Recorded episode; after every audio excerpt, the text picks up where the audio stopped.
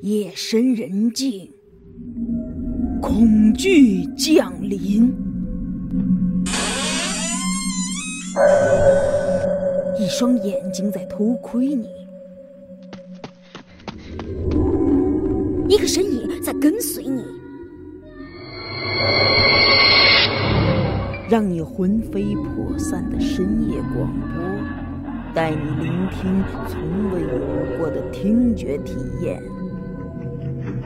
欢迎收听《夜话故事》。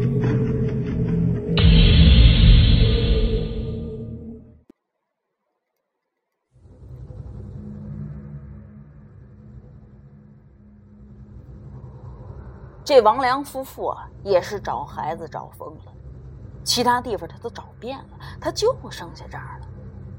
这时候呢，见天色渐亮，鸡也叫了好几遍了，这夫妇俩就合计着不会再有啥事了，就仗着胆子来到这儿找孩子。可是，没等他们踩着一脚深一脚浅一脚的草窝往前走出没多远，在距离他们十几米远的草窝里呀，就凭空窜出一个东西来。这夫妇俩同时就看见了，顿时吓得头皮发麻。根据王良后来描述说，那是一个黑衣服、红头发。青面獠牙，三分像人，七分像鬼的这么个玩意儿，从草窝里跳了以后起来，毫不停顿，蹦蹦跳跳的就朝他们这里过来了，追撵着他们。这玩意儿到底是个什么呢？这夫妇俩也没见过，当时就剩下害怕了，浑身打哆嗦，也不敢再找儿子了，相互搀扶着，就跌跌撞撞的勉强逃回了家。等王良跑回家，平静了下来之后啊，第一时间就想到了我高祖。他们心想，那东西肯定不是人，说不定就是那个东西把自己儿子抓的。他前思后想，以后带着媳妇儿就一起找我高祖父了。等王良把这经过跟我高祖父这么一研究，我高祖父紧紧皱了下眉头。因为根据王良夫妇描述的那怪人的形象，特别像他师傅跟他说过的食心鬼。食心鬼，顾名思义就是专门吃人心的鬼。他最喜欢挖小孩的心脏来吃，吃的越多，他的能力就越大。这种鬼就跟僵尸特别像，咱用现在的话来说。跟僵尸可能是近亲，只是这种鬼呢很少见。我高祖父也是听王守道提起过。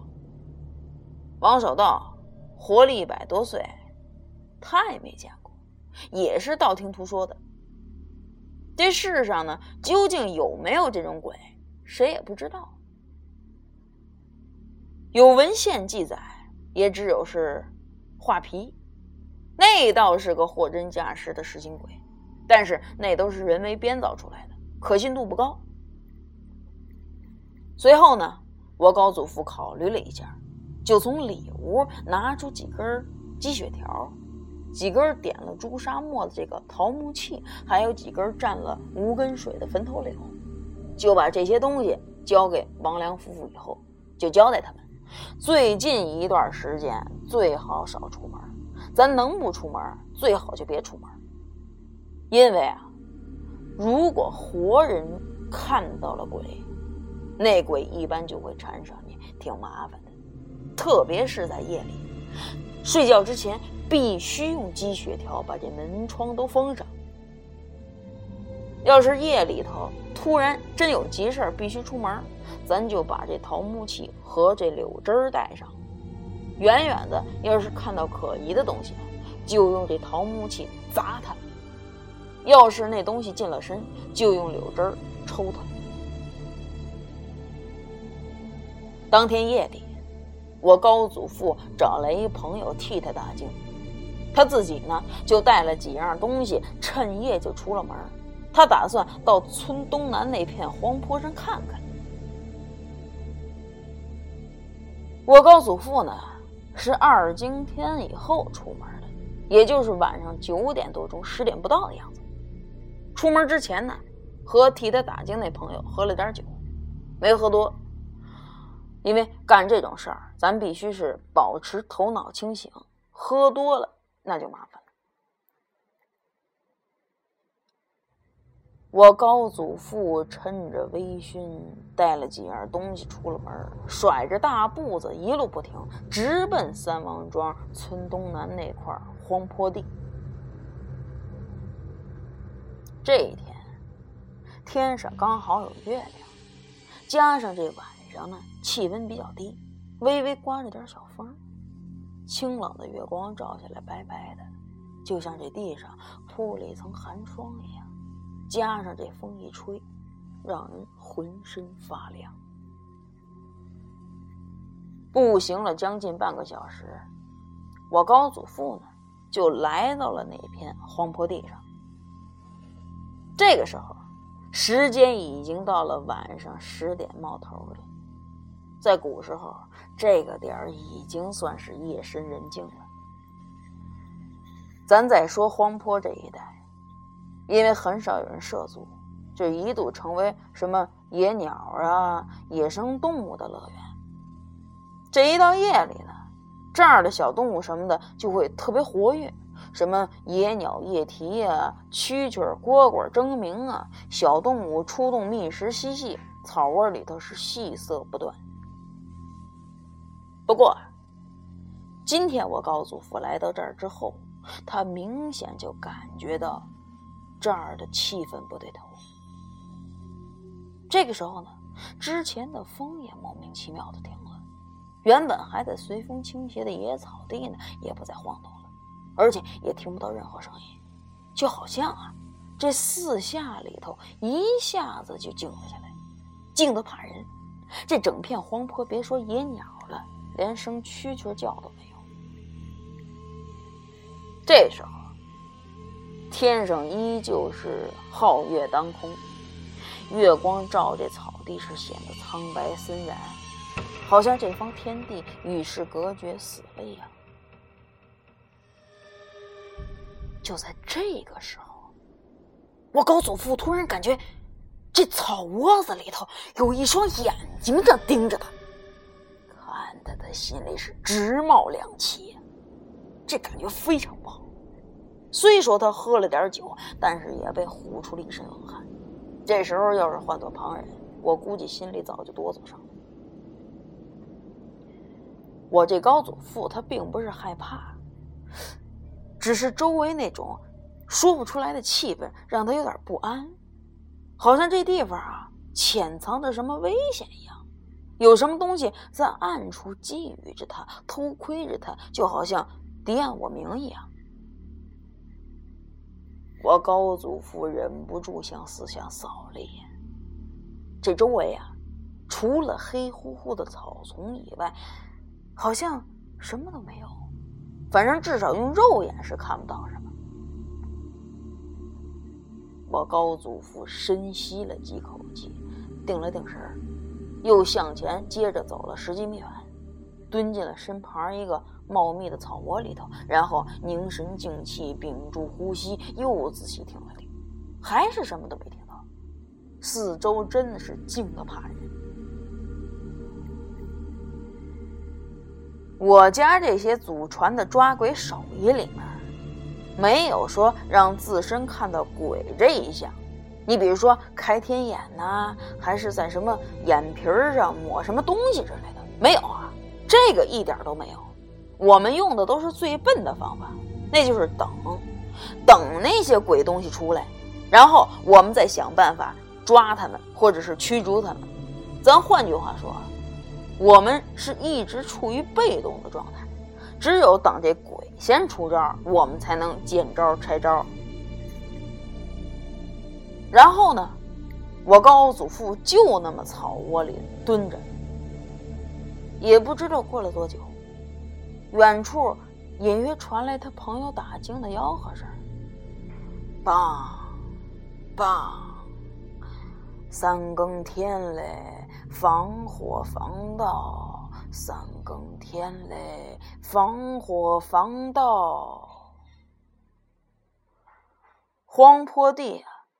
距离这三王庄不过三里地，也就是一千五百米左右。”在夜里寂静的环境下是能够听到的，特别是在古时候，它没有什么机械或者是工业噪音的影响。听到打更的声音，这时候让我们高祖父有一种似曾相识的恍惚感。他想起了他第一次和师傅王守道见面的情形，但是这个时候已经物是人非了。就在这三更刚刚打完，我高祖父突然听到一串细碎的脚步声，声音不大，就好像一孩子踩着乱草走进了黄坡地。我高祖父赶忙半蹲起身子，从草窝里露出来，朝着声音传来的方向看过去。就这一眼看下去，顿时是心跳加快。细碎声传来的地方，出现了一小黑影看着轮廓像五六岁大的孩子，走的特别慢，而且走起路来就像这戏台上的木偶，这脚步一晃一晃的，就像这胳膊腿都让人给拴上了，看上去要多怪有多怪。不过，这并没有吓到我高祖父。他只是奇怪，这么小的一个孩子，怎么会在大半夜跑到这荒山野岭来？这个有点不合常理。不大一会儿功夫，这小孩踩出的细涩声是越来越清晰，越来越近。很快走了，小孩走进了这片荒坡地。由于荒坡上的乱草是又高又密。小孩这个头又太小，一走进那些草高的地方，在草窝里就剩下一个脑瓜顶子。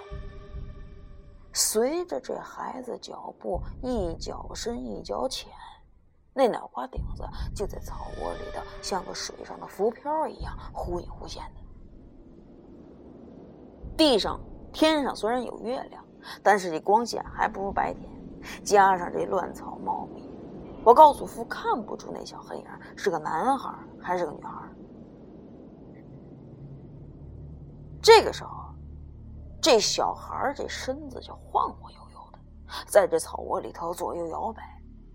虽然走得挺慢，但却像是梦游一样横冲直撞的，根本就不用双手去拨这乱草。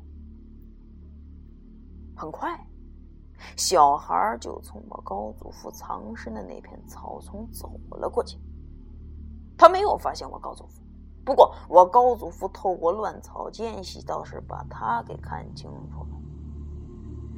这是个女孩，头发不算长，梳着个洋犄角辫儿穿着一条看不出颜色的小短裤，好像光着脚。从这女孩这时候的状况来看。分明是被什么东西附了身了，也正是那附身的东西把她带到这儿来了。我高祖父悄悄的从身上抽出一根柳条，他没想在这儿能遇到被附身的孩子，所以他出门的时候也没带那些对付鬼附身的物品。他这时候带的都是一些攻击性的物件，也就是对付食心鬼用的。不过柳条也可以，只要在这孩子身上不轻不重的抽打几下，也能把这附身的鬼魂从这孩子身上抽出来。当然了，不是说附身就用柳条抽几下就行，这要看情况而定。就在我高祖父从身上抽出柳条，准备从草窝子里站起身的时候，在孩子的正前方突然传来几声怪叫。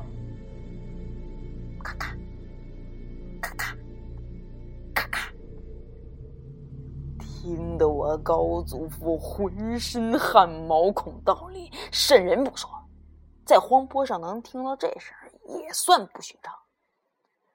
这声音呢，忽高忽低，像人声吧，又不太像人声，就像这个入学鸭子叫的声音差不多，但又似是而非，听上去特别诡异。